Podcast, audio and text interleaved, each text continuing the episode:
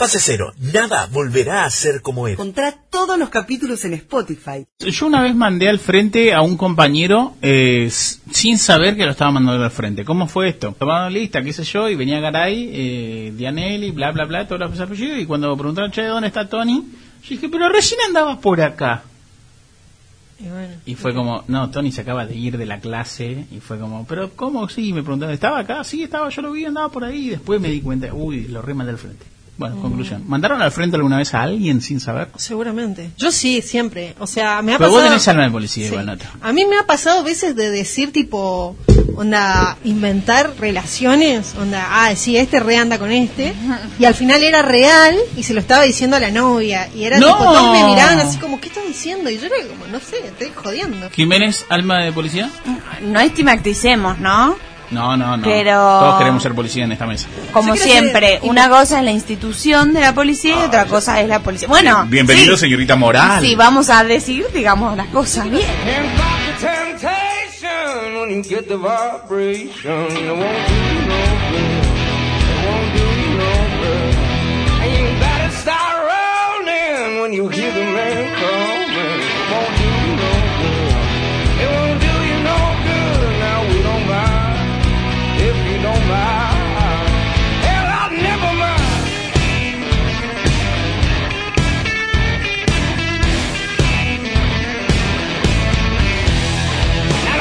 Señores, bienvenidos. Esto es Fase Cero. Nada volverá a ser como era programa número 28 y ya pueden ir inmediatamente a buscar todo el contenido en nuestro nuestra cuenta de Instagram. Allí nos encontrarán como Fase Cero Radio.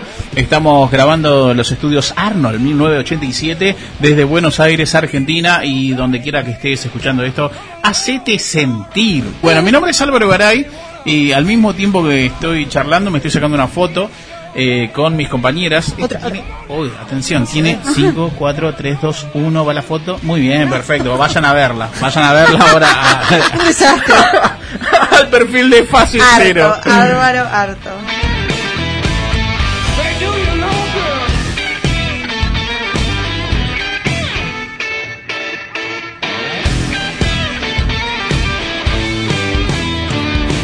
María Jiménez, ¿qué trajo para hoy? Hoy traje relato de un náufrago de Gabriel García Márquez.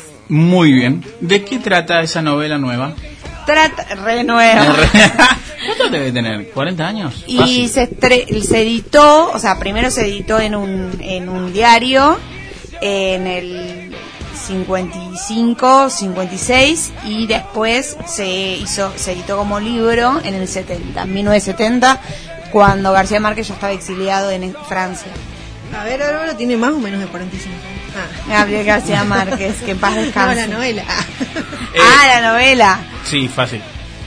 Bueno, y ok, No y traje no ese libro con con todo el respeto que le tengo obviamente al autor porque lo amo, pero bueno, le, le intentaré hacerle honor. Lo recomiendo, está muy bueno, no es de lo más si querés famosos del autor, pero está muy muy bueno.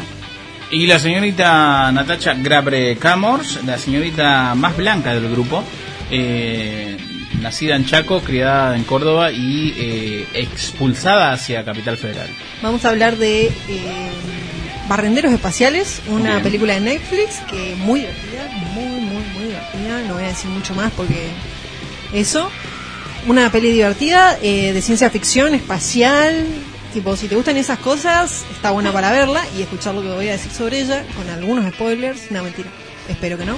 Eh, Spoiler alert de la columna, spoiler sí lo va a hacer.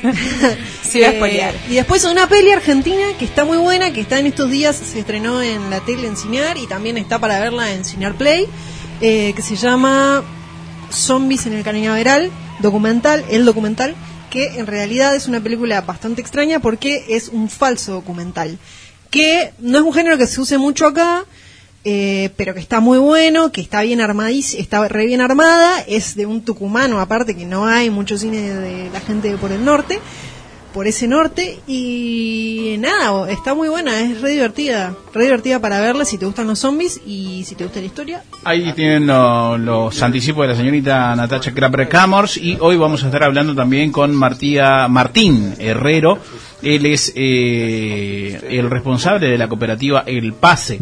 Esto viene a colación de que El Pase es una fábrica de pelotas de fútbol, fútbol 11, fútbol 5, fu- pelota de fútbol de... No, pelota de volei, digo bien. Futsal. Y eh, futsal también. Y que tiene la particularidad de que los empleados son eh, personas que están en transición y próximo a su libertad definitiva de las cárceles. Así es, escúchate bien, son presos que van a trabajar en la cooperativa, hacen pelotas, las venden y bueno, cada uno después cuando recupera su libertad tiene un material para reinsertarse nuevamente en la sociedad. La cooperativa se llama El Pase y por eso vamos a hablar con Martín Herrero. Por otra parte también vamos a hablar con Denise Urfey, ella es directora del documental Carroceros. Si te suena la palabra, viene de Esperando a la carroza, que es la película argentina eh, icónica que ha marcado un antes y un después y que paradójicamente tiene un mismo mundo dentro de ese mundo. Eh, así que vamos a hablar justamente con Denise para que nos cuente eh, todos los vaivenes que tiene el documental, que ya está estrenado, que ya lo pueden encontrar, no sé cuándo estás escuchando esto, pero puedes ir al sitio de linka.com, eh, ahí están publicados, es en el Inca, ¿no? No, No. Eh, está publicada en la página en Cinear Play. Ah, Cine Arplay. En Cinear Play pueden ver esta peli y Zombies en Cañaveral. Ah, no, pero esta peli también la pueden ver. eh, y nada, va a estar por unas seis semanas más o menos. Y después no, vamos a ver. Después vamos a ver, también le, Ah. pre- le vamos a preguntar si, si desembarcan los carroceros en F. Y si tenés Instagram, seguinos Fase Cero Radio, así vas a encontrar todos nuestra, nuestros perfiles, porque ya tenemos fotos. Muy bien. Ya tenemos fotos Que parecemos cosas. una banda de rock. porque lo somos. O sea, nos falta todo lo demás, ya tenemos la tapa del disco. Había muchas cosas Tenemos que para agradecer a eh, la fotógrafa. A Lucía Lucía, ¿cuánto? Robles. Bueno, ella Pero nos sacó la foto. No sé cuál es su Instagram. Eh, algo de espía rusa, no me acuerdo. Algo, no, Noches en Rusia. Algo así es Instagram. Usted sabrá, yo no me acuerdo. Bueno, teníamos muchas cosas para Sí, charlar muchas porque, cosas, es verdad. porque era carnaval, San Valentín, hicimos Eh, fotos. Un montón de cosas, un montón de cosas. Ya vamos a ir adelantando durante Bueno. el programa. Así que si te perdiste este programa, lo querés volver a escuchar porque justo ahora tenés que subir al auto y no querés gastar los datos del Spotify, después los puedes encontrar justamente allí en Spotify, arroba fase cero. Eh, vas a poder encontrar el perfil y escuchar todos los capítulos. Capítulo número 28 este. Vamos, música. Ooh.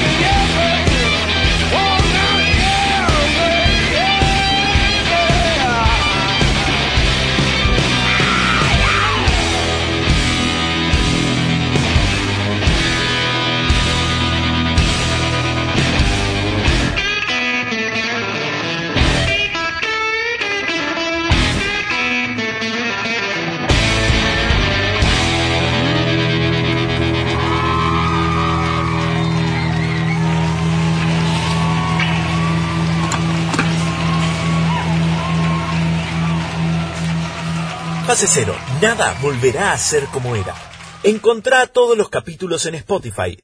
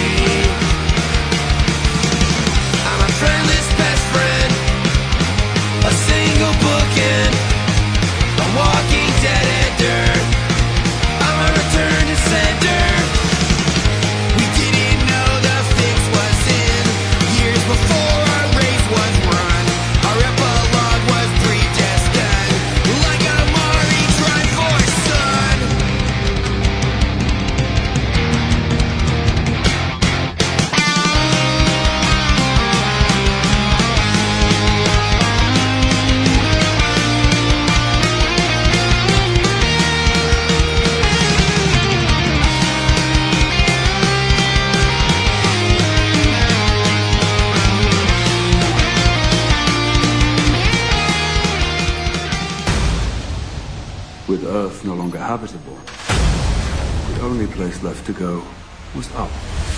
Welcome to the orbit. Space debris, 1.7 tons.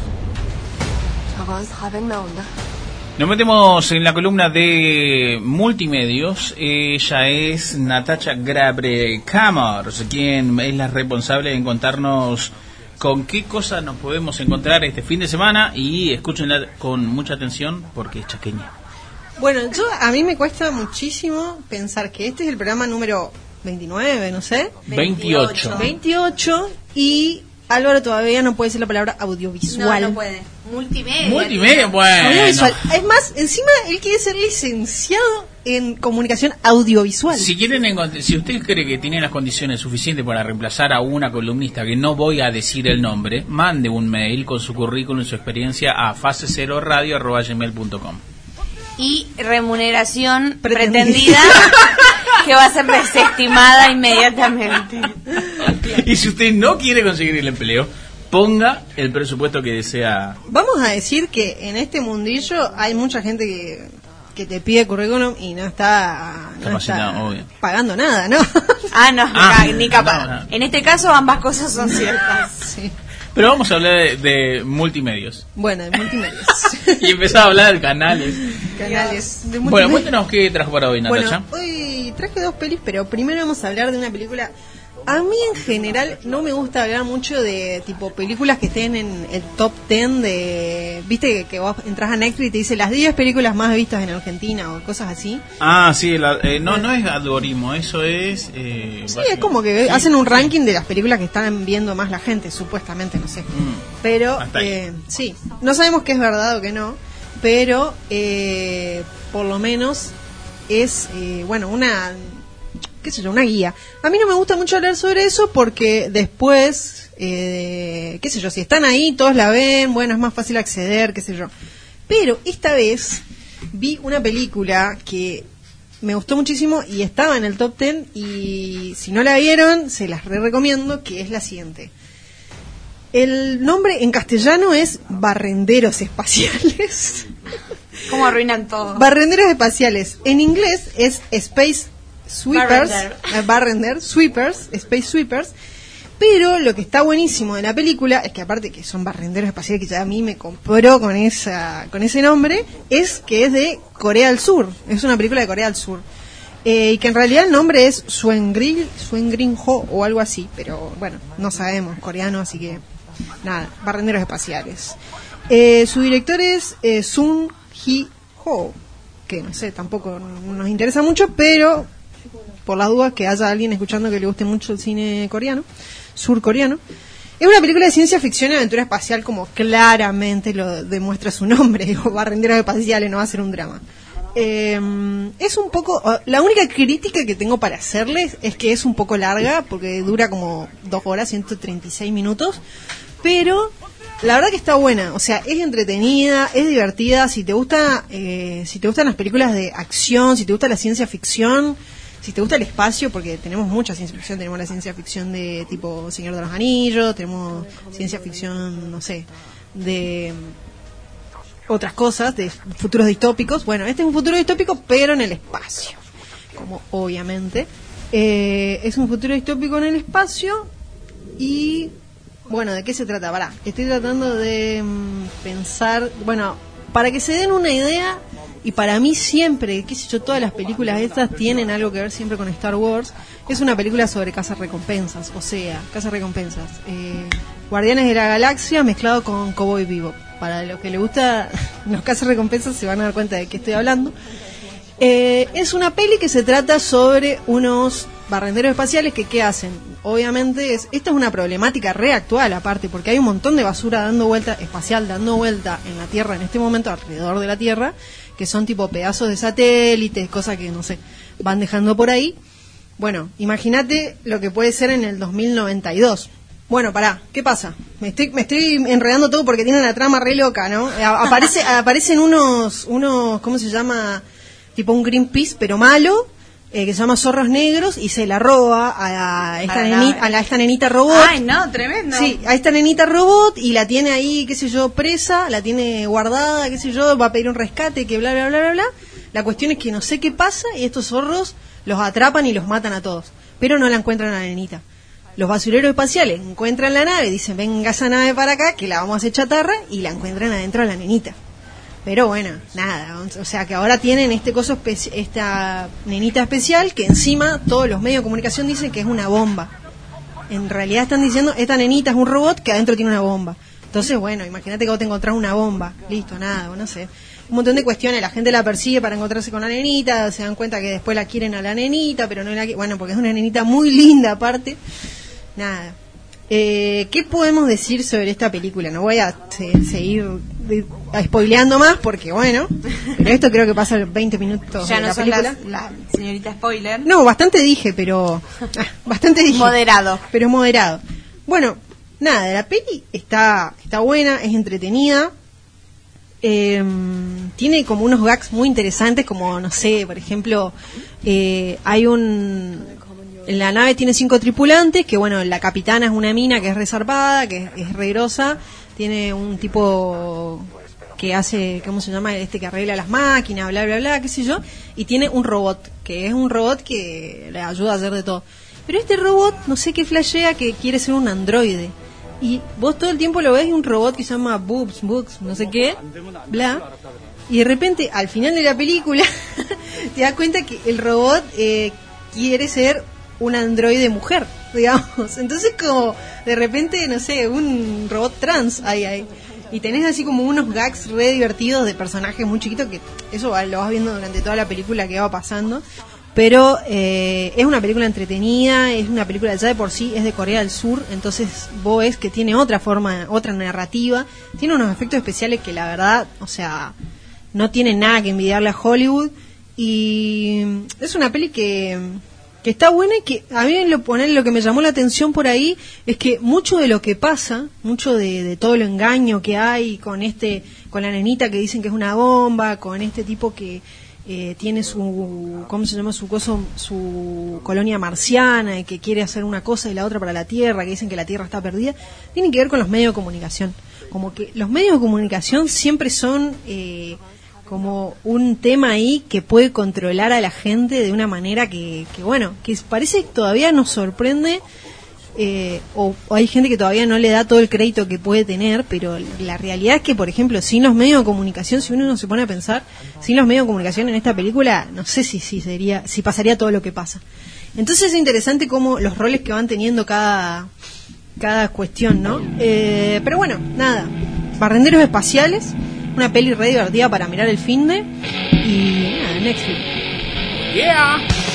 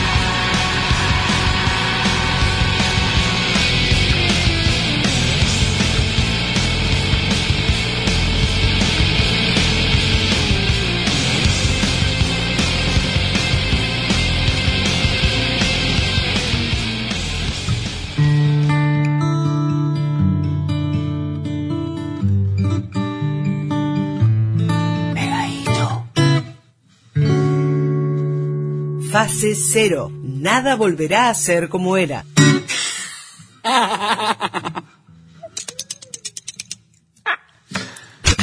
bueno, yo viví en esa zona de confort que tenemos todos, muchos años, 79 años, así que bueno. Pero un día dije, ¿y para qué me sirve todo este confort si no, no tengo un proyecto por delante, si no sé qué voy a hacer mañana, ni qué me hace feliz?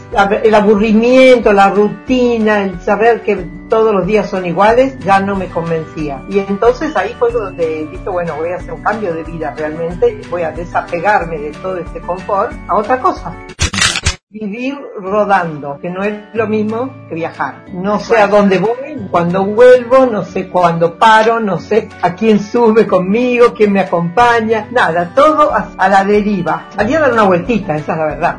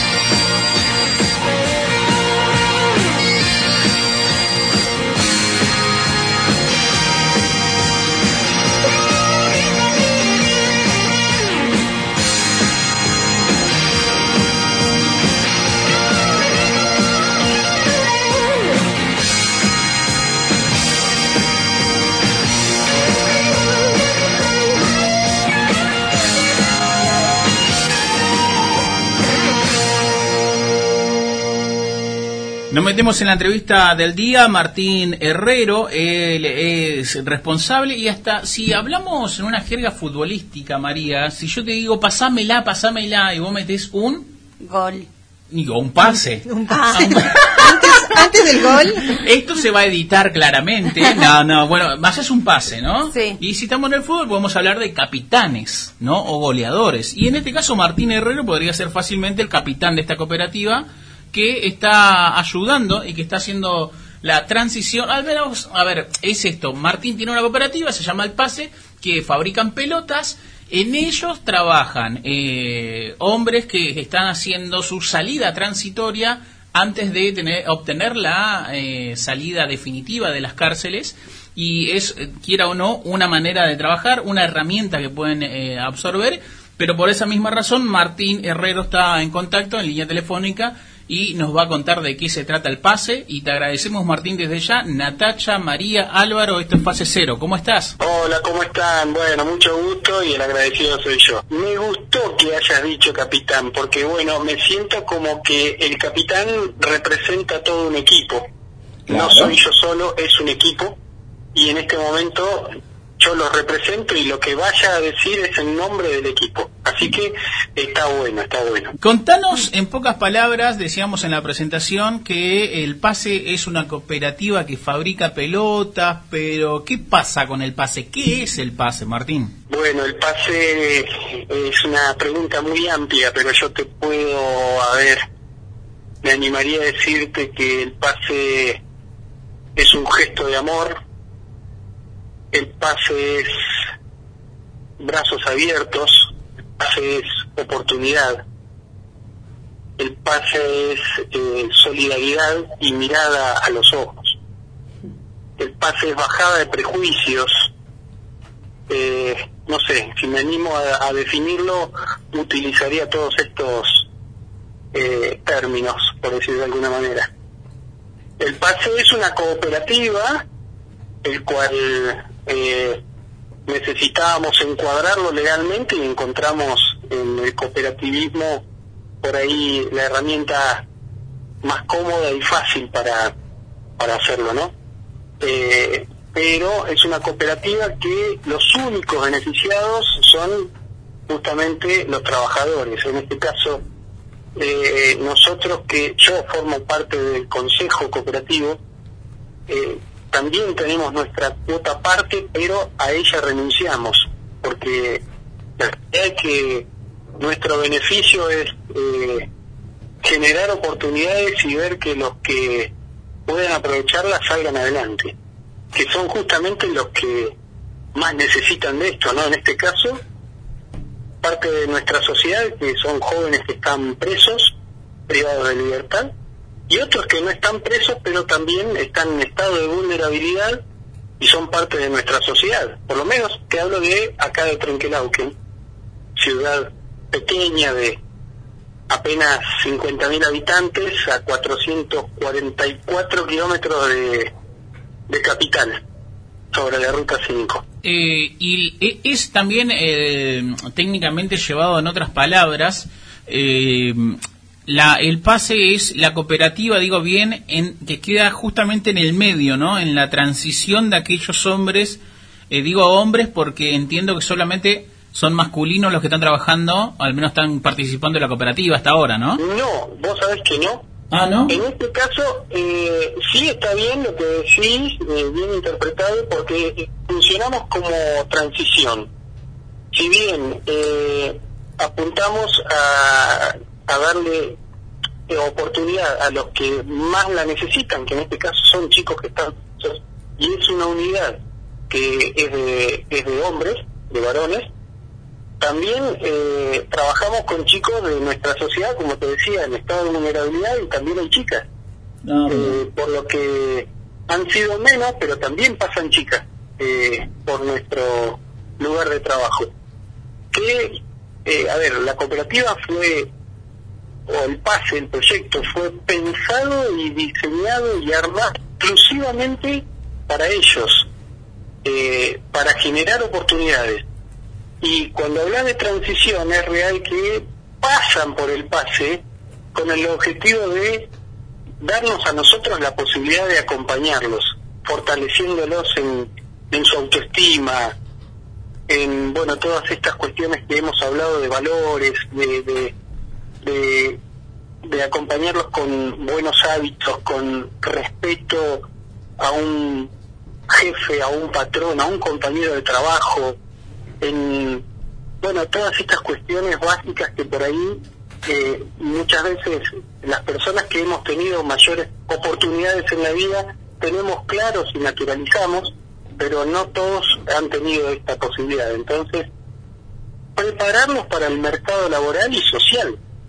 Y una vez ellos en libertad, nosotros de la mano, acompañarlos a tomar otro trabajo. Ya para eso tenemos convenios con empresas privadas que ya hemos logrado completar el círculo con chicos que han quedado en libertad, habiendo egresado de la unidad penal y del pase, y están trabajando en empresas privadas. Y lo- los resultados se ven, ¿no? Porque eh, ahí leyendo para charlar con vos, leíamos que el, porcentaje de reincidencia de los, los que participan y trabajan en el pase es eh, bastante bajo, con lo cual eh, aprenden esto que vos decís, y se ve en números, digamos, también. Sí, sí, es real. A ver, también debo decir eh, que los chicos presos que pasan por el pase son seleccionados dentro de la unidad penal. Eso, a mí, yo, soy agente de la pastoral carcelaria, ¿no? Es un movimiento de la Iglesia Católica, una pastoral que eh, asiste a los penales, como está la pastoral de la salud, como está, bueno, está la pastoral carcelaria, yo asisto a los penales, eh, en este caso a la unidad 20 que está acá en, en Trenquelauquen, y a mí me permite sentarme con, en una rueda de mates con, con estos jóvenes, ¿no? Yo digo que muchas veces uno tiene la idea del preso como el individuo ese duro, tosco, ceño fruncido, y, y de repente son chicos muy chicos, muy jóvenes, que en muchos de ellos hay muy buena madera. Te dirían todos, lo que pasa es que no todos están en condiciones de, o con la decisión tomada del cambio. Claro. Eh, nosotros vamos para tratar de convencerlos y generar esa necesidad de cambio en ellos. Cuando la detectamos, cuando ellos quieren cambiar, ahí es donde el pase los puede acompañar. Pero solamente son, o sea, los que los que quieren son seleccionados especialmente y pasan por el pase. En ese caso no tenemos reincidencia. Ninguno de los que han pasado por el pase han vuelto a delinquir. De. El que habla es Martín Herrero, él es el capitán, quedó así el apodo, de El Pase, la cooperativa que fabrica pelotas de fútbol.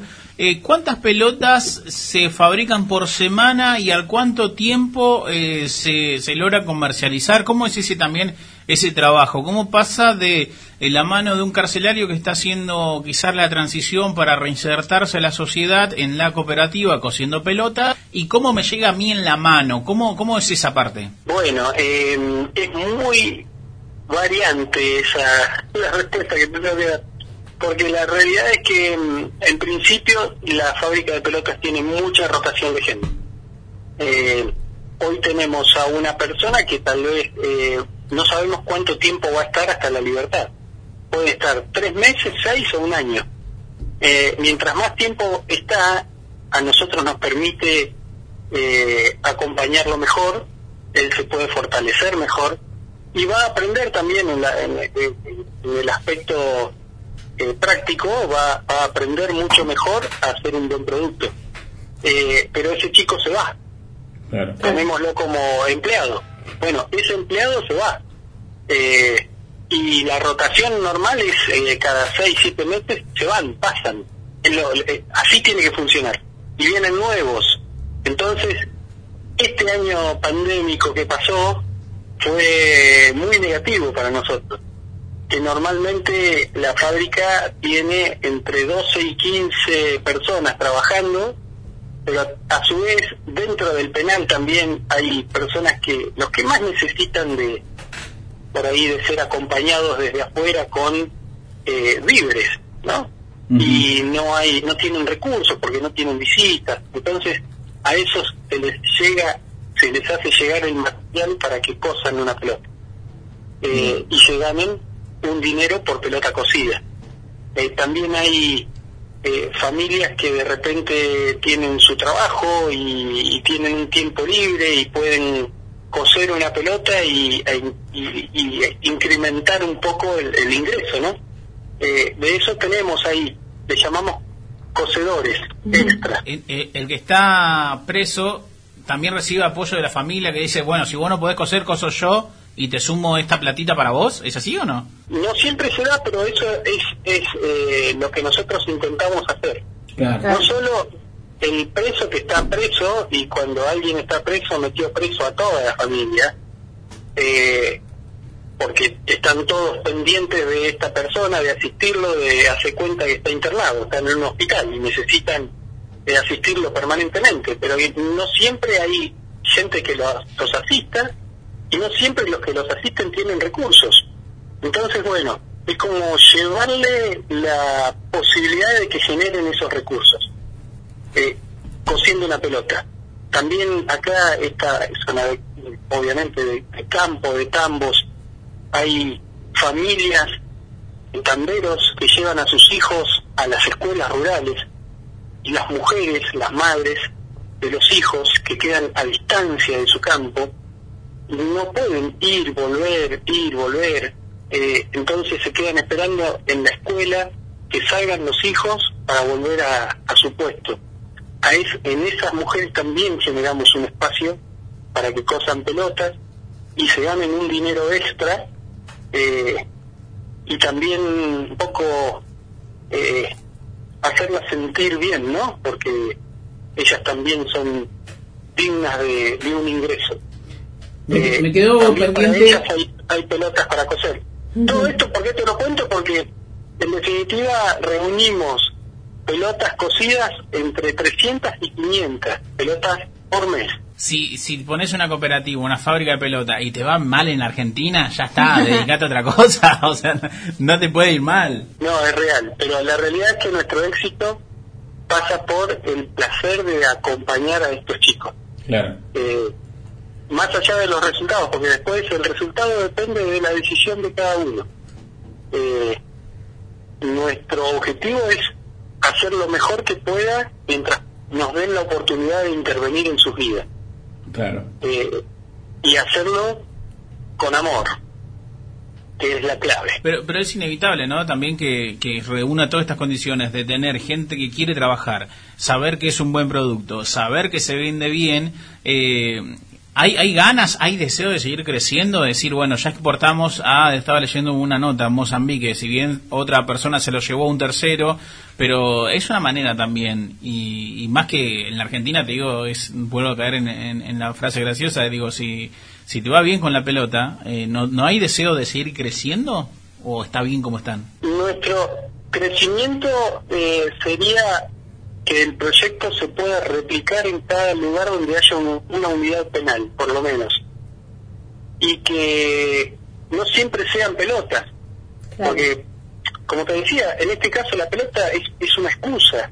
La pelota es el medio que nos permite eh, relacionarnos con el individuo. Sería un crecimiento del proyecto, el estar en el que se replique, como vos decís, el proyecto en otros lugares, porque no se trata solo de, de los presos, como comentaba, sino de sus familias. Entonces es Eh, en este caso trabajamos sobre ya sobre consecuencias, ¿no? Donde la cárcel pasó, pero también eh, tenemos muchos chicos que no han caído presos y también vienen y con ellos hacemos prevención y tratamos de que haya una interacción entre el preso que está saliendo pero con una cabeza diferente a contarle a estos chicos que estos chicos por ahí vienen a, a vincularse, relacionarse con presos, porque como tienen las jinetas ganadas, eh, son eh, más importantes ¿no? en la jerga de ellos.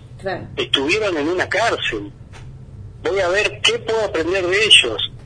Y van al encuentro de ese vínculo y de repente se encuentran que del otro lado les cuentan la verdad no les enseñan cómo se afila una faca, cómo, eh, les, cuentan el sufrimiento verdadero, porque ya tienen otra mirada, ya tienen otra cabeza, le cuentan lo que significa perder la libertad, que nada, nada más lo puede explicar el que la perdió.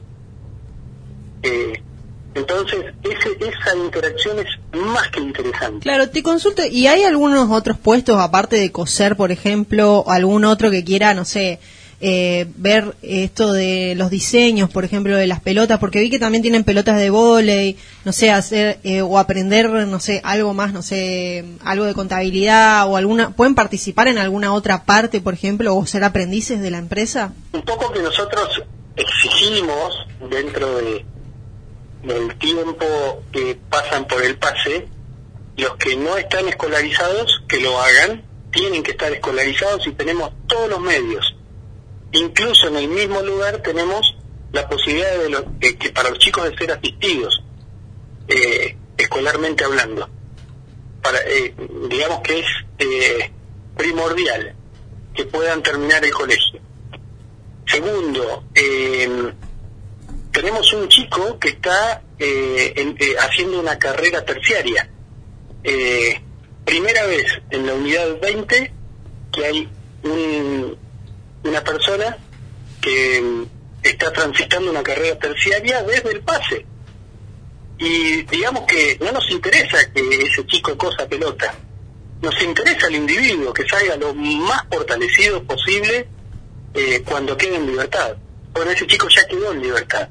No solo está trabajando en una empresa privada, sino que está haciendo una carrera terciaria. Está haciendo una carrera de profesorado de alumnos especiales. Eh, entonces, nos interesa esto. Después si cosen 10 pelotas o una, no nos interesa. Eh, el que habla es Martín Herrero, eh, capitán de la cooperativa del Pase. Martín, eh, ¿también estuviste privado de tu libertad? No, no, no estuve privado de mi libertad, pero la verdad que hace 14 años que voy a la cárcel y, y me animo a contar un poquito eh, la experiencia, pero nunca como quien la cuenta habiéndola vivido, ¿no? Eh, pero no, no estuve privado de mi, de mi libertad. Para cerrar la nota, Martín, me gustaría que invites a todos los oyentes a visitar quizás un sitio, una web, no sé cómo lo tienen, para consumir el producto, para interesarse también, aparte de haber escuchado la nota, eh, lo que hacen, ¿no? Lo que fabrica la cooperativa eh, y todo el interés que ustedes generan y que hacen. Y que se replique, como bien decías. Obvio.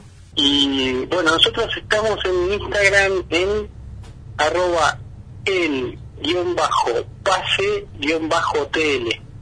Te trenqué el auto. Bien. El guion bajo pase guion bajo TL. Eso, eso es Instagram.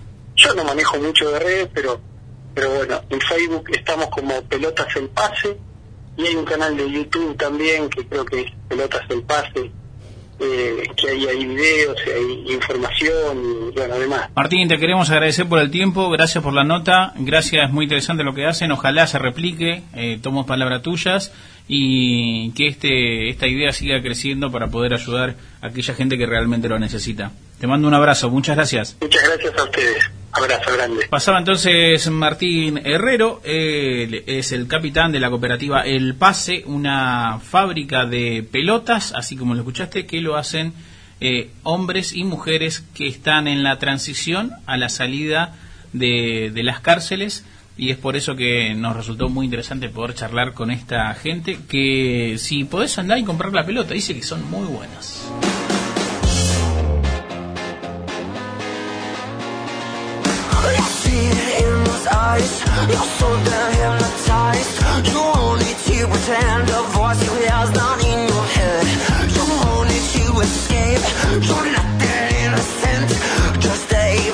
show. Don't turn around, cause mama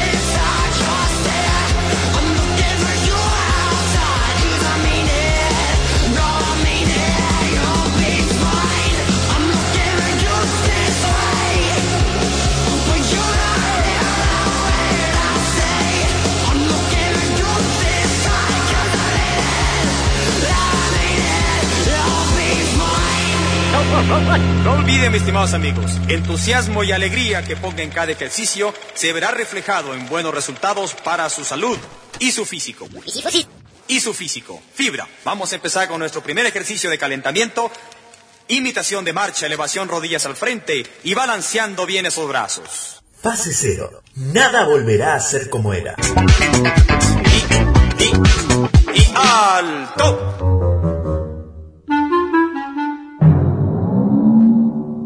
Estamos preparados porque vamos a grabar cosas que encontramos en internet. Arranca la señorita Natacha Graber Camors, alias conocida como la Blanquita. Cosas que encontramos en internet. Hoy traigo una noticia que, a diferencia de siempre que estamos diciendo noticia de China, Corea, de no sé qué, de nuestros queridísimos vecinos paraguayos. Vamos, Hizo- Paraguay. Hizo una historia. Un chipá paraguayo llegó a la estratosfera. Bien, buena. Increíble pero real. Un grupo de investigadores paraguayos de la Universidad Nacional de Asunción y de la Universidad Católica Nuestra Señora de Asunción hicieron llegar un chipá al espacio. Doña Selva fue lanzada desde la estación meteorológica de Luque y llegó a la estratosfera. El famoso plato típico paraguayo aguantó las condiciones extremas del viaje en el espacio. Buena. Bueno, acá lo que yo tendría que decir es, la Universidad Católica Nuestra Señora de Asunción, ¿le mandaron un chipá a Dios o cuál fue la idea? Ah, No, no sé, ¿no? ¿Para que le, para alimentarlo? Para alimentarlo, otra. O si no, le estamos mandando nuestras delicias a los extraterrestres. Porque no sé si ustedes sabían que hay un satélite dando vueltas por acá, tipo emitiendo una lista de canciones, por si algún extraterrestre lo escucha, para que, eh, como una lista de canciones que representa a la Tierra, por decirte. Ah, sacar el ángulo. ¿Qué están fumando por, Por, ahí, si boluda? alguien lo eh, de otras tierras lo- Sí, de otras tierras. Bueno, Imagínate escuchando Palito Lejano. no sé, no sé qué, cuáles son las canciones que estarán en esa lista. Seguramente hay, hay alguna de los Beatles, qué sé yo. La cuestión es que ahora se suma, para el que quiera estar escuchando canciones de la Tierra, puede comer un chipacillo. Esa. Epa. Cosas que encontramos en internet. Señores, atención a la gente que ama al gourmet porque primero tienen que saber que se viene la c delicia y segundo que no leí la noticia. C de pájaro, la nueva delicia gourmet brasilera. Vos ten ganas de comer caca. ¿Por qué siempre Eh, imitas el- idioma si no lo sabes? Ah, mírame, mírame, mírame. Pinta campeón. Pinta campeón, come caca. Aparte de comerse ocho en su cancha, Dale, a nadie Ahora, le interesa dale. tu referencia futbolística. El Coffee es una de las variedades de café más raras y caras. Todo comenzó a principios de la década del 2000, cuando Enrique Spall de Araujo eh, despertó una mañana y dijo, hay que implementar esto en el café. Se encontró con una caca y dijo, me confundí con un mm, grano de café y hay que implementarlo. Fue así como se creó. No se sabían si de qué aves eran, pero fueron fantásticos a la hora de probarlo. Probarlo. Una Eh, ave rarísima, porque... Eh, no se sabían, parece que Dios mandó un ave que cague caca con gusto a café. Aunque sin saberlo se iban a pagarle la comida de la manera más inusual a los clientes. Al principio Enrique estaba algo dudoso con esta plantación e incluso llamó a la policía para decir, che, miren esta caca. La policía le dio lo que y empezaron a venderlo. Cuenta la leyenda que el mismo ave, que después eh, era producto de su crianza nada más, porque hay un pájaro raro acá con unas alas, se comía café y ca café. Eso estaba pensando, ¿sabes? Que debe ser el café, mismo café que cae y, y- y viene como un café más suavecito. Sí, Exactamente. Hay un Café digerido. Claro, hay, hay otros cafés que también que lo comen ponerle ciertos animales y como pasa por el tracto digestivo de los animales tiene un sabor especial y se lo come la gente. Exactamente. Y así fue que empezaron a investigar y se dieron cuenta que en Indonesia había un ave que se llama Kopi Lukau que defecaba café, producto de que consumía café. Y ahí dijo, me di cuenta de que podía intentar algo similar en Conmosin. Y se le puede llamar de fe café. De Oh, fe- yeah. Y hay una hermosa caca de pájaro que ya lo pueden ver en nuestro Igual Instagram. me da miedo de que este señor haya llamado a la policía en vez de decir, bueno, voy a llamar a alguien del, no sé, médico sanitario, no sé, algo más lógico que a la policía. Y ahora venden por escasez Lo que me sorprende es que agarró una caca y dijo, ay, le voy a poner mi café. Eso es lo que primero me sorprende. Bueno, no sé, eso yo no- Un kilo de caca de café de este pájaro sale mil dólares. No llegó. De todas maneras, de como el culo leíste la noticia, pero bueno. Ay, sí, me, me- Porque es caca. que- Bueno, ¿Entendés? como el... sí, sí. Oh yeah, baby. entendimos. encontramos en internet. Dale. Se duerme con los auriculares puestos y aparecen en su esófago horas más tarde. Es re típico eso. Me pasa todos los días. pasaba. La semana pasada, después de despertarse en su casa de Worcester, Massachusetts, Massachusetts. Oh yeah. el lugar donde están todas las, las investigaciones. todas las investigaciones están ahí. Eh, Brad Gautier, eh, un estadounidense, notó que le faltaba uno de sus AirPods, que son esos eh, auriculares, los inalámbricos de lo inalámbrico, digamos, que no tienen cablecito, que son solo para la orejita. Bueno, ustedes me entienden. Se había quedado dormido con ellos puestos y cuando se despertó el otro día no se preocupó de no encontrarlos porque, bueno, son cosas que se pierden. Pero de repente durante el día empezó a tener molestias eh, en su garganta cuando tomaba, intentaba tomar agua y dijo, "R- arre que me comí los auriculares. Y su familia se rió al unísono y dijo, nada, no puede ser, no puede ser tan petudo. Y lo llevaron igualmente a la, clínica, a la clínica cuando empezó a sentir un dolor en el pecho. Resulta que fue, le hicieron una placa y nadie podía creer lo que estaba viendo, que era que estaban efectivamente sus auriculares en su esófago. Todos estaban boquiabiertos. La cuestión es que agarraron eh, al hombre de 38 años, le hicieron una intervención médica, se lo pudieron sacar eh, y fue con final feliz porque nada le pasó. Todavía no sabe cómo hizo para tragárselo sin darse cuenta, el auricular, eh, y resulta que funcionaba. No. Yo igual te digo, me preocuparía porque son bastante caros esos auriculares. A un amigo le pasó. Se me ¿Se pierde. tragó un auricular? No, se quedó dormido y le rompieron. Cualquiera. Nadie te preguntó, Raúl. Nadie, ¿qué visto? O sea...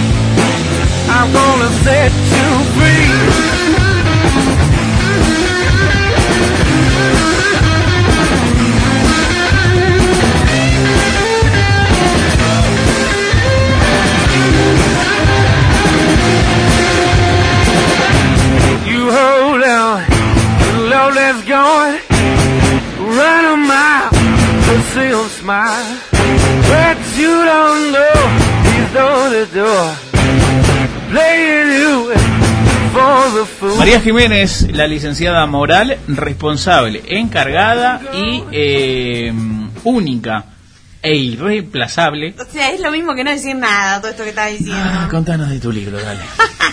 Bueno, hoy voy a traer con mucho respeto también, que es lo mismo que dije cuando traje una novela de Benedetti, relato de un náufrago de Gabriel García Márquez. ¿Qué se puede reseñar de Gabriel García Márquez que no han dicho todos, no? Que es el puto amo de la literatura. Pero bueno, este libro no es su libro quizás, si obviamente todos fueron exitosos, no es Cien años de soledad, tampoco es Crónica de una muerte anunciada, pero a mí, eh, cuando yo lo leí, la verdad que me reflejó también, eh, hablando correctamente como habla la gente que tiene un título, y, y pienso que es una lectura que está muy bueno hacer, porque son de esas historias que hablan un poco de la misma existencia, eh, muy también del autor, muy propio del autor y también eh, muy, muy lindo de leer. Te transmite muchas cosas, te genera de todo. eh, y, a mí me, me queda siempre bollando este libro en la cabeza. Se trata de un náufrago, o sea, un, un joven que en 1955 era parte de la Marina, iba en una embarcación que, que volvía a Colombia desde Estados Unidos y en el mar Caribe, en, en principio se pensó que por una tormenta, eh, ocho marineros, inclusive él, que se llamaba Luis Alejandro Velasco, se cayeron al mar y la embarcación no pudo, no pudo rescatarlos. Eh, Luis estuvo sobreviviendo a la deriva en una balsa, sin agua y sin comida, durante 10 días, cuando fue encontrado en una playa eh, medio moribundo. En esa época, eh, Colombia estaba bajo la dictadura de eh, Gustavo Rojas Pinilla y obviamente, o Pinila, no sé cómo se pronunciará, soy muy porteña, entiendo que Pinilia, y, mm, y obviamente tenían tomados todos los medios de comunicación y esas cosas que sabemos propias de los gobiernos militares. Entonces, se tomó la historia de Luis Alejandro Velasco y su, y su naufragio eh, a su favor, ¿no? Y lo, lo trataron como héroe de la patria, como un sobreviviente eh, fantástico, como si fuera un superhéroe. Se generó su pequeña fortuna porque como él tenía unos zapatos eh, que intentó destruir para comérselos en la balsa y no pudo, entonces lo pusieron en las publicidades de los zapatos como diciendo, mira qué bueno, qué buen calzado, que aunque estés muerto de hambre no lo podés romper para comerlos. Lo mismo que su reloj, que sobrevivió eh, a tantas horas de sol sin perder la, eh, la noción, sin perder la hora, digamos. Eh, entonces hizo publicidades, bueno, y qué sé yo, y de repente fue eh, como mucho de lo que pasa en, con los medios masivos de comunicación, sean o no en un gobierno militar, al olvido. Cuando los medios deciden que ya no estás en agenda, no estás más en agenda y punto. Y además eh, habían como toqueteado mucho la historia. Todo esto que les estoy diciendo es parte del prólogo eh, de lo que cuenta García Márquez eh, cuando decidió editar eh, esta historia en un libro. Porque en primera instancia su historia, la historia de Luis Alejandro Velasco, fue editada en el periódico en el que García Márquez trabajaba, que se llamaba El Espectador, en Bogotá. Eh, ¿Por qué? Porque Luis Velasco se apersonó a la editoría, perdón, a la Diario. al diario y, y- y dijo que quería contar su historia. Lo que dice García Márquez, García Márquez es que él le dijo, él pensó como de vuelta a este tipo hablando una y otra vez de lo mismo, queriendo ganarse un vueltito por esto. Y su compañero tuvo como una corazonada y le dijo, no, para, escuchémoslo. Y resulta que la magia de García Márquez y la magia del relato de Velasco hicieron que saliera esta historia que, como también propia del autor colombiano, no se trata solo de la historia en sí, de la persona en la balsa haciendo todo para sobrevivir y tratando de enloquecer, sino en todas las historias que tienen alrededor, porque obviamente él siempre tiene una escritura súper política. Entonces al final no se trata solo de un héroe que hace todo para superarse y salir con vida, sino se trata de un gobierno corrupto, de, un, de una marina que deja de lado a sus trabajadores, eh, que contrabandeaban electrodomésticos de Estados Unidos y por eso el barco tenía sobrecarga y por eso no pudo maniobrar cuando los, eh, los marinos se cayeron al agua descuidaron y no buscaron lo suficiente a los compañeros de Velasco que no sobrevivieron, etcétera, etcétera. Entonces, no solo es la historia de, él y de cómo sobrevivió, y, de, sino es la historia de cómo un país eh, funcionaba en ese momento y cómo la gente que tenía poder eh, lo ejercía, digamos. Eh, ni hablar de que obviamente la elección de, la escritura, lo dice el mismo García Márquez, era fue en primera persona, fue firmada por decisión de los dos, por Luis Alejandro Velasco, y él lo que dice en el prólogo es que era tan impresionante lo que él tenía para contar, que su única inquietud era, ¿esto me lo van a creer? O sea, ¿esto lo van a creer? y sí, sí, de hecho, eh, obviamente también su inquietud era, ¿alguien va a querer editar este libro? Y claramente sí, sigue teniendo no sé cuántas ediciones tiene y se agota y bueno, y obviamente es para mí es un libro que de él que está tan a la altura como Crónica de una muerte anunciada.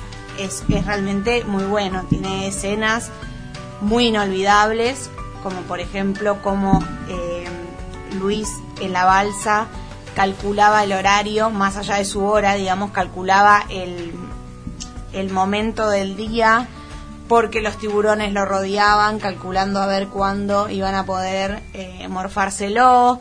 Eh, obviamente trata de, la profundidad de las ganas de vivir eh, y también de cómo puedes tener todo, ¿no? Toda la atención, si querés, o todo lo que a priori uno pensaría que quiere una persona, fortuna, reconocimiento, las mejores mujeres y esas cosas que se decían en la época, cuando en realidad y al final del día el tipo simplemente quería firmemente que se creyeran en su historia y se dejaran de toquetear eh, su verdad, porque solo digamos la tenía él, porque había estado solo en una balsa. Eh, así que para mí es muy impresionante, me gustan mucho estas historias que no solo cuentan una cosa, no solo cuentan una línea, no solo es el hombre sobreviviendo, sino todo lo que llevaba con él eh, políticamente y a nivel contexto, y eso siempre es lo rico de leer a García Márquez, ¿no? El entender un poco de la política latinoamericana del momento que escribía eh, la primera edición, cuando él cuenta, cuando García Márquez cuenta esto que les digo de, que tenía miedo de que nadie lo quisiera editar, porque él ya estaba exiliado en París, es en 1970.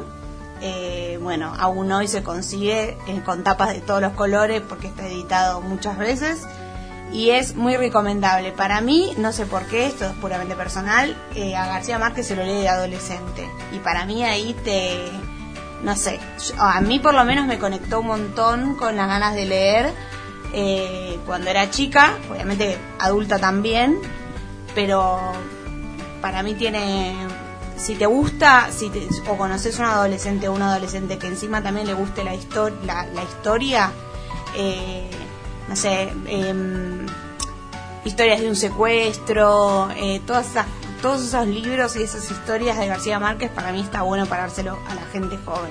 Pero eso es una apreciación mía nomás. Bueno, a grandes rasgos, ahora yo me abro el paraguas, como vos me decís, porque bueno, es García Márquez, me da calor hablar de él. Pero recon recomiendo Relato de un náufrago, léanlo y sean muy felices y también a la vez un poco tristes. ¿Y cómo en perdices? Y cómo en perdices, como él, él termina las historias así.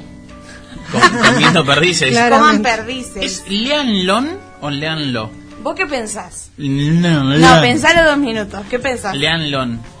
¿De verdad lo pensás? Sí, música. Sos el baiano. Leanlo. Bueno, Escúchenlo en Vos sos este licenciado, audio. por eso no sos licenciado. por eso no sos licenciado y nosotras Esta parte sí. claramente no va a salir. Vas a que están animados. Lean libritos.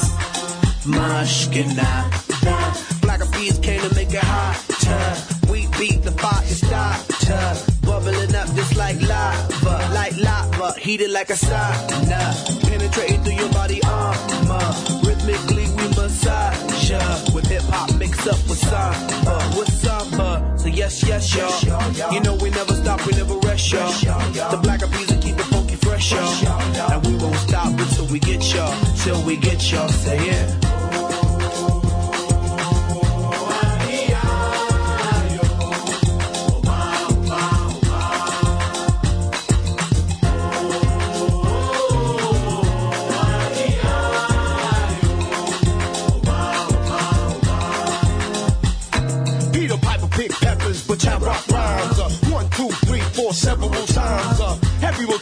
played by every kind of radio station blessing every mind. Uh, we crossing boundaries like every day.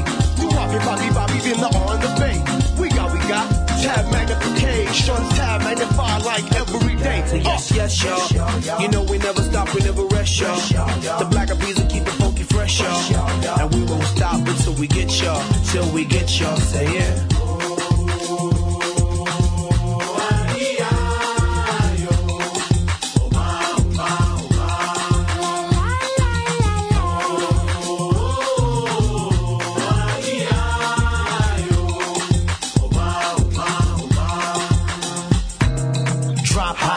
Be my daily operation. Gotta put in work in this crazy occupation. Gotta keep it moving. That's the motivation. Gotta ride the waves and keep a tight relation with my team. Keep it moving and doing it right. I've been lab every day till daylight. That's the way things move in this monkey business. We took an old samba song and remixed it. Orgulloso de estar, entre el proletariado.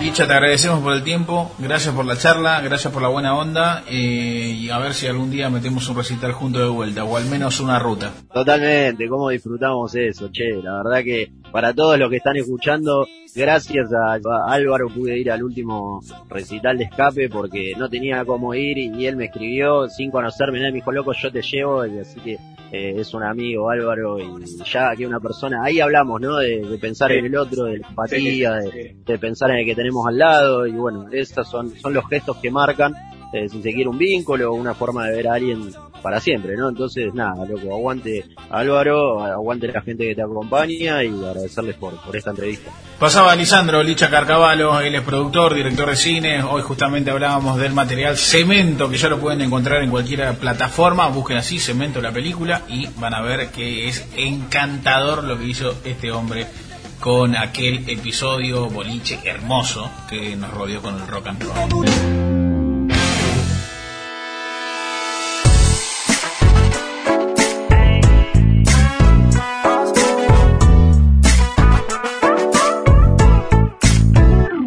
La tengo enganchada. Que me dice que se va, que no vuelve, pero la tengo enganchada. Siempre busca una excusa para verme porque la tengo enganchada. Cada vez estoy más pegado y es por eso que yo la tengo enganchada. Y no va a cambiar, así que mejor espera. Hey yo, veo slow, casi quedo ciego de tanto flash en el show. Veo una shot y le digo hello. Empezó siendo tu novia y ahora es mi hoe. Hablan tantas cosas que no tienen idea. Sería tan distinto si me conocieran. Te hablan mal de mí porque tienen miedo. A mí solo me importa lo que ella crea. Tengo tantos recuerdos borrosos. Siempre trato de no estar celoso. Pero siempre que me pongo mal, recuerdo que la tengo enganchada. Que me dice que se va, que no vuelve, pero la tengo enganchada. Siempre busca una excusa para verme porque la tengo enganchada. Cada vez estoy más pegado y por eso que yo la tengo enganchada.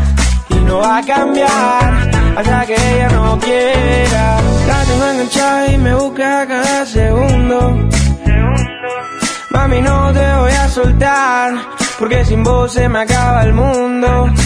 Hago tantas cosas por dinero, pero ¿de qué sirve el dinero? Una mansión para mí solo, no es lo que quiero, bebé.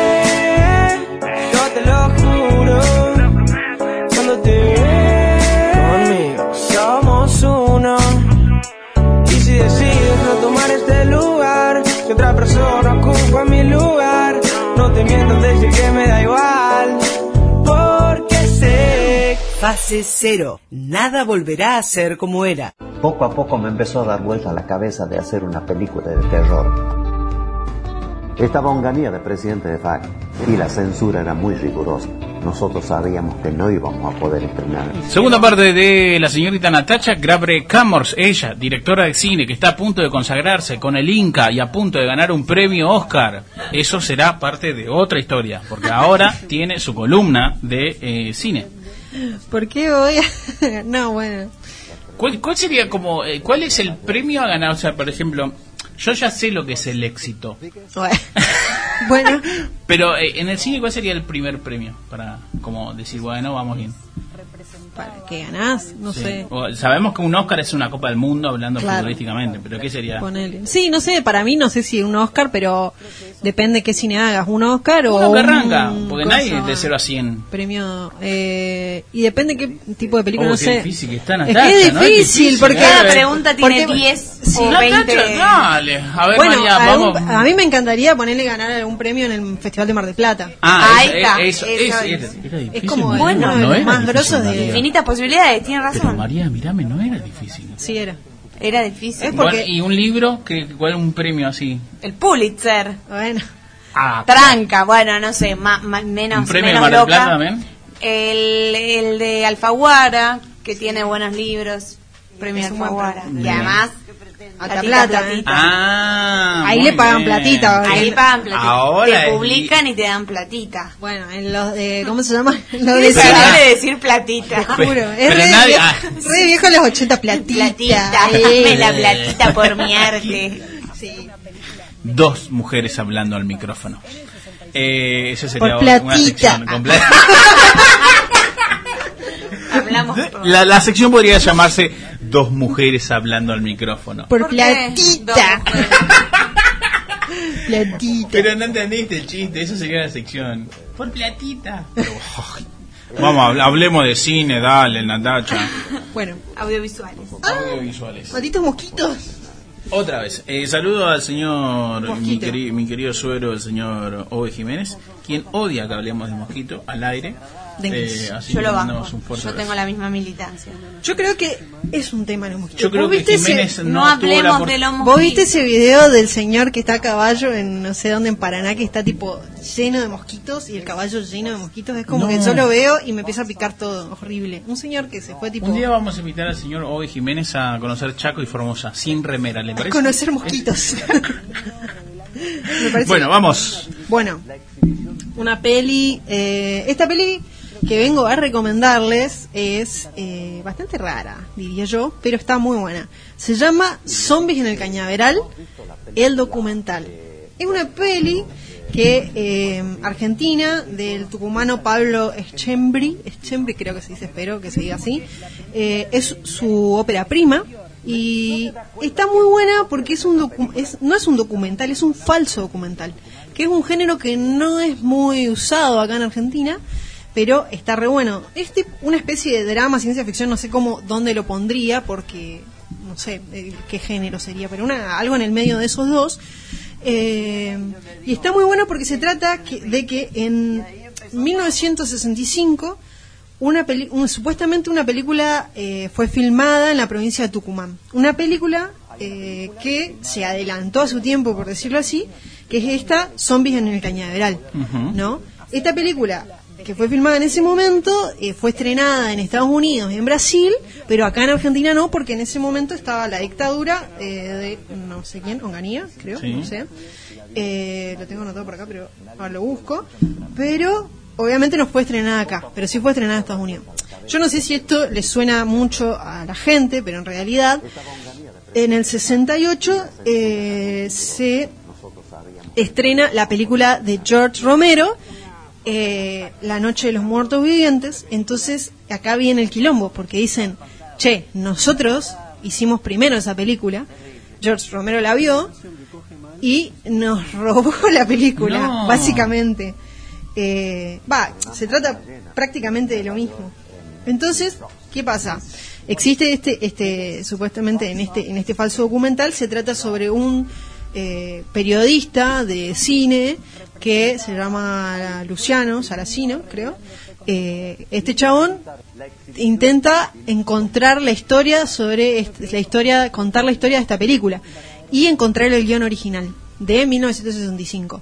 Eh, entonces empieza a entrevistar al, ¿cómo se llama? Al supuesto, al director de la película, a otras personas, tipo, a otros críticos muy conocidos que hablan sobre esto. Porque, ¿qué pasa? Esta película no la vio nadie en Argentina. Es un mito que existió, digamos. Estaba esta película Zombies en el Cañaveral, la gente no la conocía, nadie la vio, pero todos saben que existía en el universo de esta película, ¿no? Bien. Eh, entonces empieza a hacer entrevistas, qué sé yo, y va y le hace una entrevista al director, le hace una entrevista al productor, que lo que es, o sea, súper interesante de esto es que aparte es como que el, el director la hizo tan bien que o, empezó a hilarlo con acontecimientos de que habían pasado realmente en- con la historia argentina, digamos. O sea, lo empezó a hilar con la historia argentina. Entonces, el tipo te va contando una historia que es mentira dentro de sucesos reales. ¿Entendés? Entonces es una locura y la gente, después de ver esa película, pensaba que era verdad, que esa película existía y no existió nunca. El, el- el director se cansó de decir en todas las entrevistas, no existe zombies en el cañaveral. Esto Ay, qué loco, es boluda. un falso documental sobre es una película que nunca existió. ¿Entendés? Bueno, pero es tan interesante y es como te lo cuenta de esta manera que vos decís, pucha, encima tipo aparece el director y el director te cuenta, sí, cuando lo estuvimos filmando fue así, lo filmamos en este lugar. Que bueno, ¿qué pasa? Pasa que en, ¿cómo se llama? Justamente en Argentina, en 1965, en Tucumán, esta, era muy importante la caña de azúcar y todas estas cuestiones. Bueno, en Tucumán, se, en el 65 hubo el eh, tucumanazo, que no es tan conocido como lo que vino después del cordobazo y claro, bla, pero fue como una de las semillas de todo eso, que eran eh, la gente, trabajadores de la caña de azúcar, que se levantaron por, bueno, todos los problemas que estaban teniendo con esta dictadura que había en este momento, que quiero decir bien de quién era la dictadura, porque, bueno, no da decirlo mal, pero tendría que buscarlo por aquí. Eh, de Onganía, sí, de Onganía. Bueno, eh, entonces como que él se va basando en esto, o sea, el director dice, bueno, no, nosotros nos basamos en esto, en lo que pasó en ese momento, y esto era como una metáfora, porque bueno, lo que tiene mucho siempre el cine de terror y el cine de ciencia ficción es que da mucho para las metáforas y para hacer cine político de alguna manera. El cine de terror puede interpretarse, y de ciencia ficción siempre puede interpretarse como un cine que tiene algo escondido que está diciendo, ¿no? Pero nada, es divertido, es divertido como documental, es divertido como falso documental, y está bueno para, para pensar un poco eh, cómo otra visión de las películas de terror y de ciencia ficción, ¿no? Algunas veces se subestiman, pero siempre tienen algo más interesante que contar que solo un alguien asesinando gente o un monstruo, o sea, si se lo empieza a ver con se lo empieza a ver con el lente como mucho más de aumento de poder ver en qué contexto histórico está o de qué puede estar hablando, de qué otra cosa puede estar hablando, siempre encontrás algo. Y nada, me parece que este chabón encima, un chabón de, de- de Tucumán, haciendo una película como esta, eh, es una oportunidad muy buena para ver que el cine es en Argentina es bastante, todavía no, no es federal, pero tiene para hacerlo, tiene mucha Hay material. hay material, tiene mucha tela para para que sea para que sea así. Así que les recomiendo que la vean, está la están pasando por el canal de en la tele por Cinear y pueden verla también en Cinear Play en internet. Así que miren Zombies en el Cañaveral de Pablo Champlin. These bitches get thick on a higher metric than these bras trying to fit in, got them playing Tetris. I go by the name written on my necklace. Never been about the games unless you want a death wish. First come, first serve basis. Two up, flip to a racist. I be the G niggas trying to get in my fraction like Jackson. Putting into bed with a napkin. Platinum plaques, coming dreams like a Malcolm. Big ass rims going forward in a Falcon. Came into the biz, said I wouldn't, boy, I did. Man, I made the city pop. Now I am the study quiz. These hands, yeah, I got them all shook. Earthquake, yeah, I got them all shook. I came out to play by the book. Yeah, I make the bands, yeah, I all shook. These men looking at me oh, all shook. Talk about it, but they never gon' do it. I came out to play by the book. Yeah, I make the bands, yeah, I got them all shook. Just got the drip lock, fit is looking pish posh. I be in my bag, I don't dance around TikTok. Gold on my wings, like I'm Huckleberry Finn. Blown like a bubble popping all up in the wind. Flow paraffin, hoes like I'm Ferg. House in the burbs, I flip the bird, I flip the words. Snug with the guns. Peter Papa question couldn't get me on the run like. Part of me don't really care. Part of those in my DMs, I be looking in my ear. Intuition with a vision, see my future really clear. I'm strapped in the seat, boom boom, and I'm there. I swerve. I'm bitches, why they even got nerve? Outside, they be looking like squirrel. No time for a hater, I squirrel. Ching if you got 'em pulling my nerves. Yeah, I got 'em all shook. Earthquake, yeah, I got 'em all shook. I came out to play by the book. Yeah, I make the bands, yeah, I got 'em all shook. Fase cero, nada volverá a ser como era.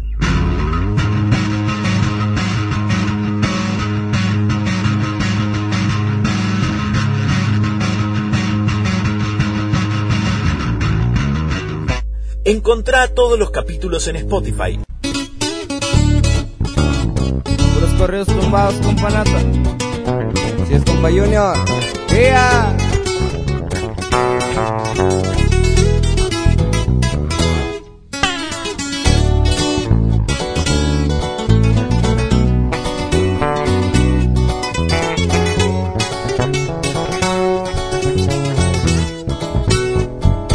No solo lo bueno, disfruto lo malo, los buenos recuerdos, los tragos amargos. Morras tengo varias, no quiero a ninguna.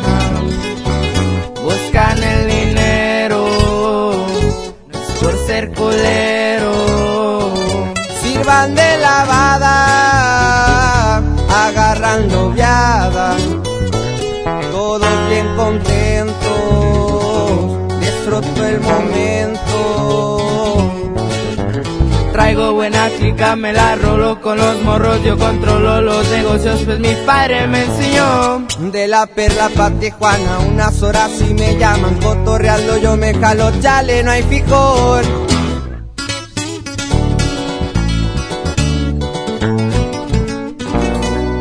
Nos metemos en la entrevista con Denise Urfey, eh, directora también, estás dentro y responsable del documental eh, Carroceros, este documental que tiene como, como fin eh, mostrar lo que es el mundo que ha generado esta película, que ya es un ícono en el cine argentino. y que es la única película argentina que, que genera algo así. Eh, así que Carrocero se trata de eso, de mostrar el, el fenómeno y a, y a sus fanáticos. Este, eh, obviamente eh, tiene otro foco, ¿no? Tiene quizás ver, eh, quizás a alguien que no que no lo puede definir en palabras es como mostrar el detrás de escena o mostrar la parte de las escenas eh, en un 20, 2020, 2021, ¿no? Sí, sí, o sea, no, no es un documental que te cuenta cosas de la película, o sea, hay anécdotas, entrevistamos por suerte a todos los protagonistas, a todos los actores, entrevistamos también a la productora Esperando la Carroza, que se llama Diana Frey, y ellos nos cuentan un montón de cosas y, y- y anécdotas del rodaje y, y cómo viven ellos este fenómeno, pero el centro y los protagonistas son los fanáticos, los carroceros. Eh, hola Denise, Natacha te saluda. Sí, me estuve leyendo un poco sobre, sobre el estreno. Se estrenó por Cinear, ¿no? Sí, se estrenó por Cinear el 4 de febrero, hace dos semanas ya. Hace dos semanas. ¿Y sigue estando para verla ahí? Sí, va a estar seis semanas más. Ah, buenísimo. Así que hay un montón de tiempo y el alquiler sale 30 pesos y la, la suscripción a la página es gratis. Así que está buenísimo y además hay un montón de otras películas. La verdad que la plataforma Sí, olvídate, yo siempre le recomiendo, todas las películas que están ahí recomiendo.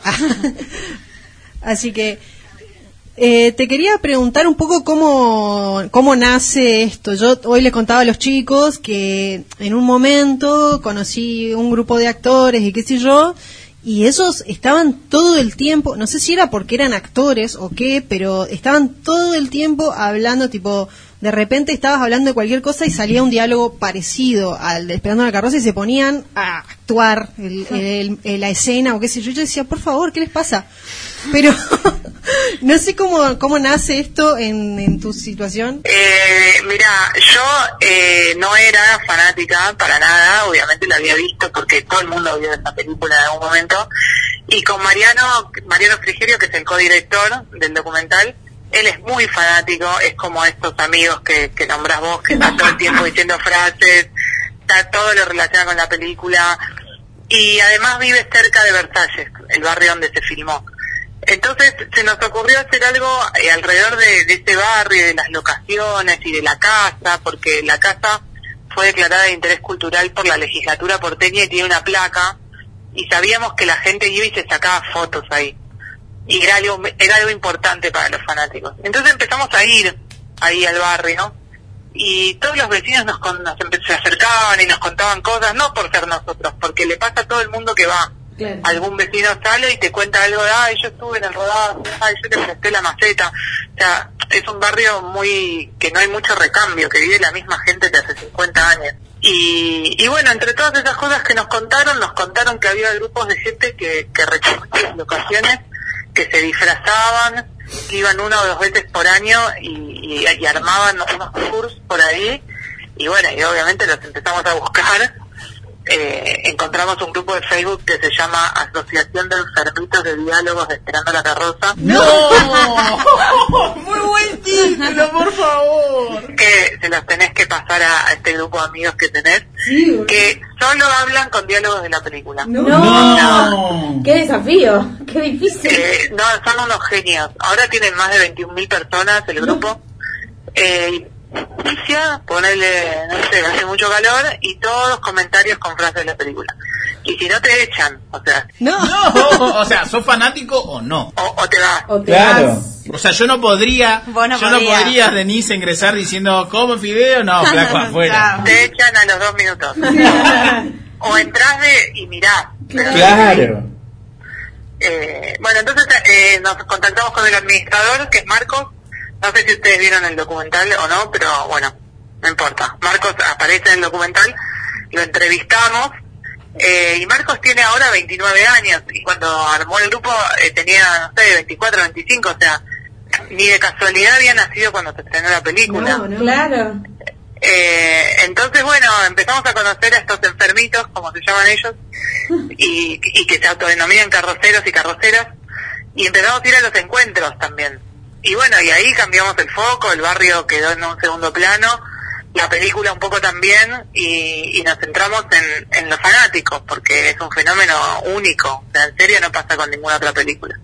Puede pasar con un club de fútbol, con una banda, no sé, pero no con una película. No, seguro. Y, y bueno, y en paralelo también entrevistamos a todos los actores, así que quedó, quedó algo que a nosotros nos encantó, porque nos parece que retrata muy bien lo que es este fenómeno y que mucha gente no lo conocía, no sabía que existía, no sabía que, que pasaba tanto con esta película. ¿Sabes, ¿Sabes, después de indagar, entrevistar y hacer el documental, hay una fecha, tipo, no sé, eh, que, que conmemore algún evento, o quizás un diálogo que fue el disparador para, para, un, para imponer una fecha como el aniversario? O Sí, es- está el aniversario del estreno, que es en junio. Ahora no me acuerdo bien el nombre, me van a ma- el, el día me van a matar. Eh, y ese día hacen, eh, el último que nosotros fuimos, hacían la proyección de la película en una sociedad de fomento que está ahí en Versalles. Vendían empanadas, por supuesto, y después arrancaban con el tour. Y después hay otra fecha que es el 8 de diciembre, que es la creación del grupo de Facebook, que también hacen un encuentro. Eh, obviamente el año pasado no hicieron ninguno por la pandemia y creemos que este año se viene con todo. Sí, seguro, van a pasar esta película, tienen que pasarla. Claro, ahora hacen el doblete, se esperando la carroza y carroceros. Seguro. ¿Te, te preguntaste por qué genera todo lo que generó esta película, Esperando la carroza, eh, por los diálogos que están geniales, por los personajes que son palpables, con escenas que son eh, escenarios comunes y corrientes? Y mira, es una pregunta que nos hacen todos y que nosotros la hacemos a través de todo el documental y no tenemos una sola respuesta. Eh, a mí lo que más me, me gusta responder es que es por el guion. El guion de Jacobo Lassner, que es increíble, tiene mucho humor negro, mucho grotesco. es totalmente eh, cotidiano, es muy reconocible lo que pasa, todos nos sentimos identificados con esa familia, con esa abuela que nadie se quiere hacer cargo. O sea, es un dramón y a la vez es muy divertida la película, es muy graciosa.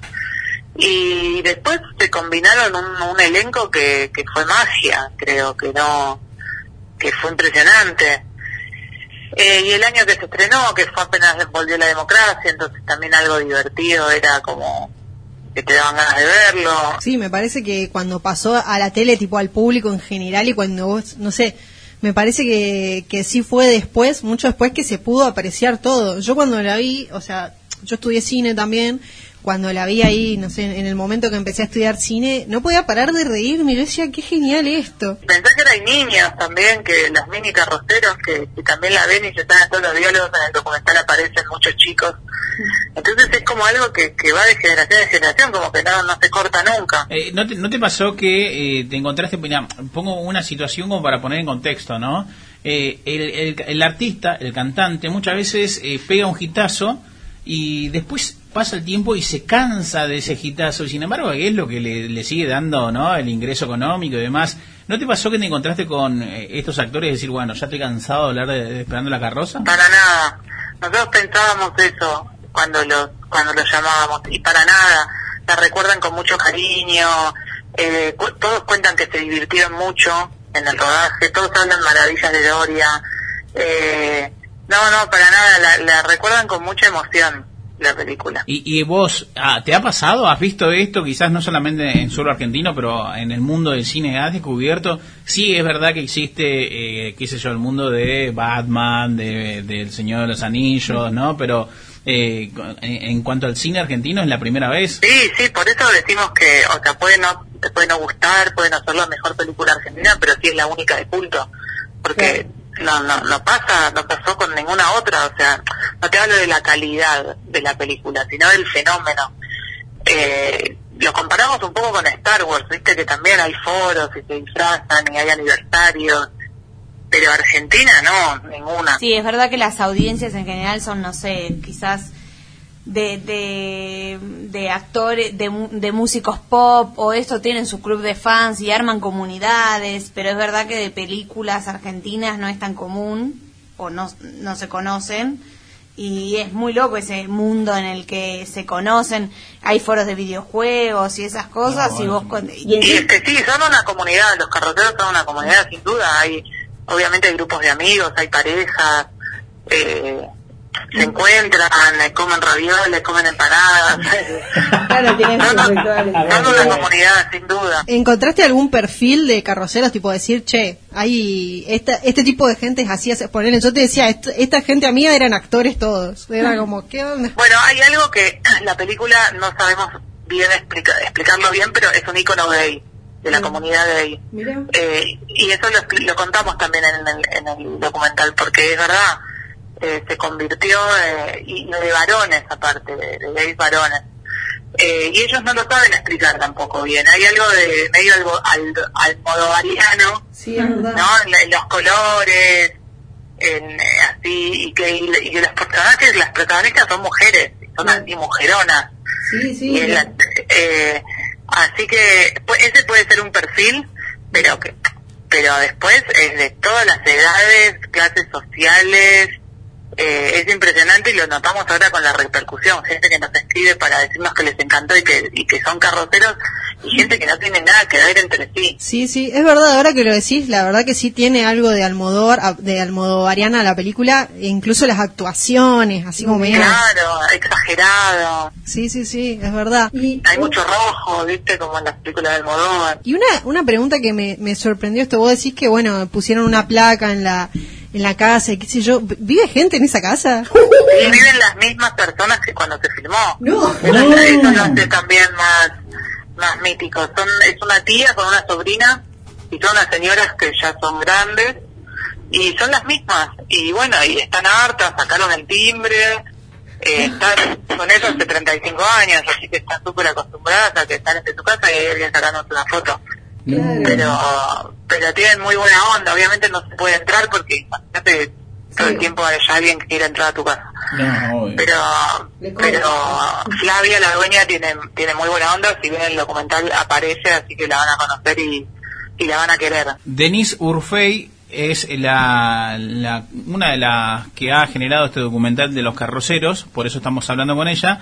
Eh, ¿Dónde fueron todo este tiempo cuando se empezó a filmar? Me, me quedo con esa última, eh, ese último que contaste, de la familia que estaba ahí. ¿Cómo hicieron? ¿Qué, ¿Le alquilaron un hotel? ¿O cuánto tiempo estuvo usurpada, entre comillas, no?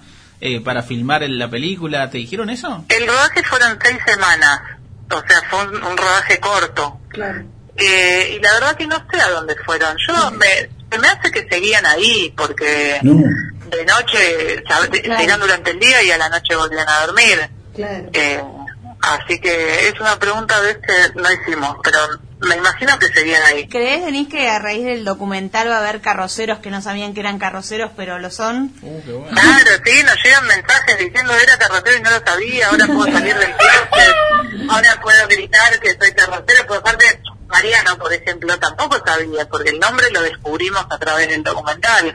Claro. Eh, entonces ahora hay un montón de gente que puede tener un grupo de pertenencia sin- que, que antes no lo sabía. Es verdad. Claro. verdad, ¿no? Y además que mejor que tener una fecha para juntarse a comer empanadas. Obvio. Claro, ¿Sabes que sería lindo que te den tres empanadas nada más? Obvio, más vale. Este, eh, Denise, y vos ahora sí sos una carrocera. Obvio, carro nueva. A los nuevos Ah, va, va mutando, va mutando, muy bien. Todavía no, no puedo decir carrocera porque no me sé muchas frases, no, me- no, no la puedo decir de memoria, así que carro nueva o carrocera como título honorífico, porque dice el documental. Este, Denise, te queremos agradecer el tiempo eh, que nos diste para saber eh, de su trabajo. Si querés repetir nuevamente dónde están eh, o dónde lo puede encontrar el documental y qué va a pasar una vez que pasen estas, ¿cuánto dijiste? ¿Quedan cuatro semanitas que, o seis Quedan seis. ¿Y qué va a pasar después? Y bueno, primero repito que está en Cinear Play, que es la plat- una plataforma de Inca, que es gratuita. Hay que inscribir- o sea, no- loguearse con un mail y después el alquiler sale 30 pesos. Y después de esta semana, si no sabemos, nuestra nuestra idea siempre fue estrenarla en, en cine. Y, y bueno, por la pandemia la, la estrenamos eh, en Cinear, que igual la verdad que estuvo buenísimo porque llega mucha más gente. Eh, así que esperamos que se pueda ver en alguna sala. Esa es nuestra idea. ¿Lejos está Netflix? ¿No pasa por tu cabeza? Sí, ¿no? Y por la cabeza pasa. Hay que ver que, que vengan las ofertas. Es un material quizás que ya no es estreno, que no, no tiene, quizás no puede jugar con eso, va, no sé, ya es Claro, comercial. pero bueno, eh, sabemos que, la, que Esperando la Carroza estuvo en Netflix eh, mucho tiempo y la sacaron. Y ahora no sé si no le iban a volver a poner. Eh, se puede ver en YouTube, en, en HD está en YouTube. Tiene, no sé, 200 millones de reproducciones, una cosa así. Eh, pero nos encantaría, cuanto más cuanto llega más gente, para nosotros mejor. Incluso me parece que las que vinieron después, tipo esperando la carroza 2, no le llega a los No, talones. mala palabra. no.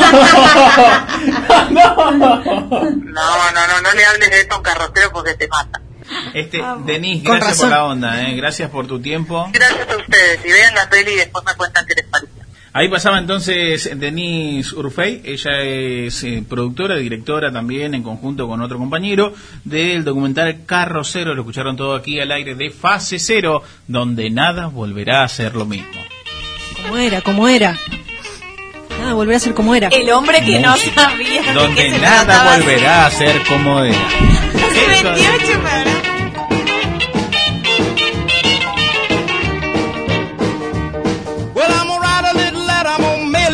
local DJ.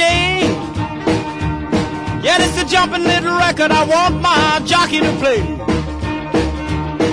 Roll over Beethoven, I gotta hear it again today. You know my temperature rising, the jukebox blowing a fuse. My heart beating rhythm and my soul keep a singing the blues. I roll over Beethoven, tell Tchaikovsky the news. I got the rockin' pneumonia, I need a shot of rhythm and blues. I caught the rolling arthritis sitting down at a rhythm review. I roll over Beethoven, they're rockin' in two by two. Well, if you feel it and like it, Go get your lover, then reel and rock it. Roll it over, then move on up. Just a try for further, then reel and rock with. Run another roll over Beethoven. Dig these rhythm and blues.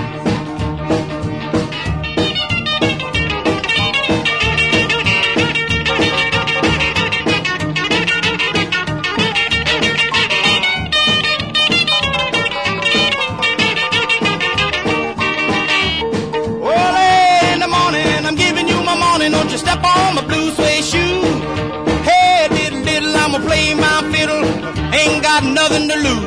Roll over Beethoven, tell Tchaikovsky to do.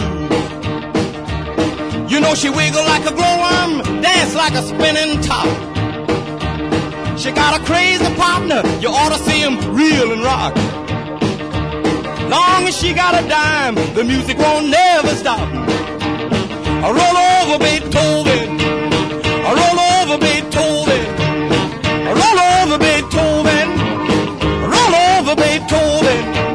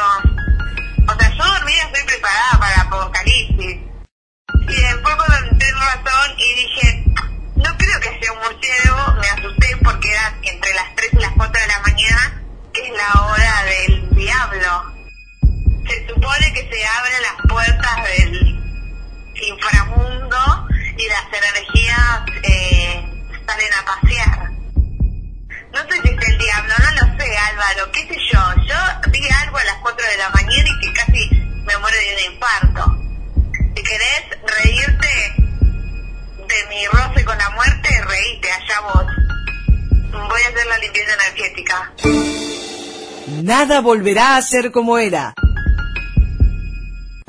Schwarz ist das, was übrig bleibt. Schwarz ist das, was übrig bleibt. Wann die Sonne in meine Augen scheint. Sonne in meine Augen scheint. Und die Iris hat dabei die höchste Freude. Wann die Sonne in meine Augen scheint. Rot, blau, schwarz, grau, gelb ist das, was übrig bleibt. Wann die Sonne auf Wiesen scheint. Dein Vater ein Dreckser, deine Mutter ein Schlang, deine Brüder sind eng wie der Schlang.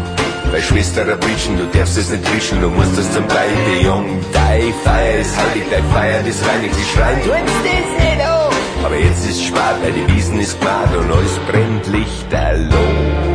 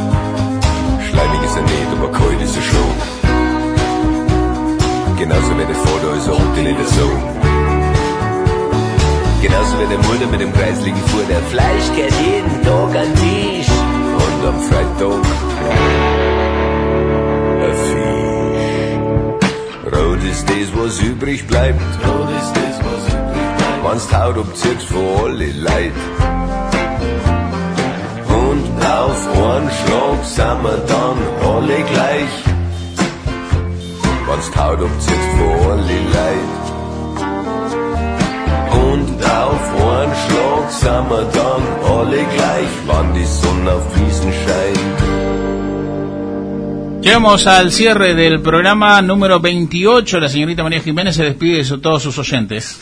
Bueno, muchas gracias por escucharnos. Eh, ya llegamos al millón y medio de oyentes. Buena. Bravo. Muy bien. Bueno, gracias por estar del otro lado. Espero que se hayan divertido. Síganos en Fase Cero Radio en Instagram. Que de a poco vamos volviendo y pronto vamos a abrir nuestro canal de YouTube. Pronto. Pronto no prometemos fechas para. Voy a andar a chequear por la, ah, por la duda, no sé cuándo estás escuchando esto, que a ver si hay algo en YouTube. Si no hay nada, es pronto. Exacto. Si ya hay Si no hay nada, todavía no hay. Claro, Todavía pronto. Chau, Natacha.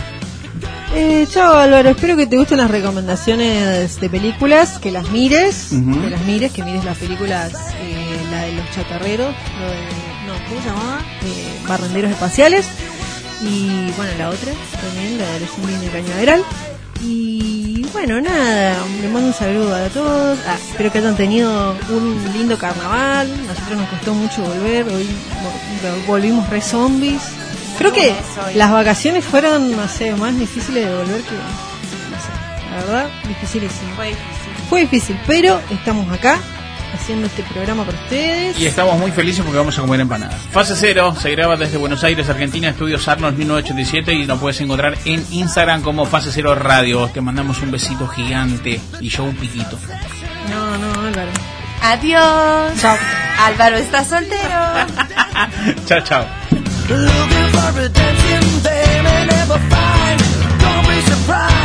You see bartenders giving confessions.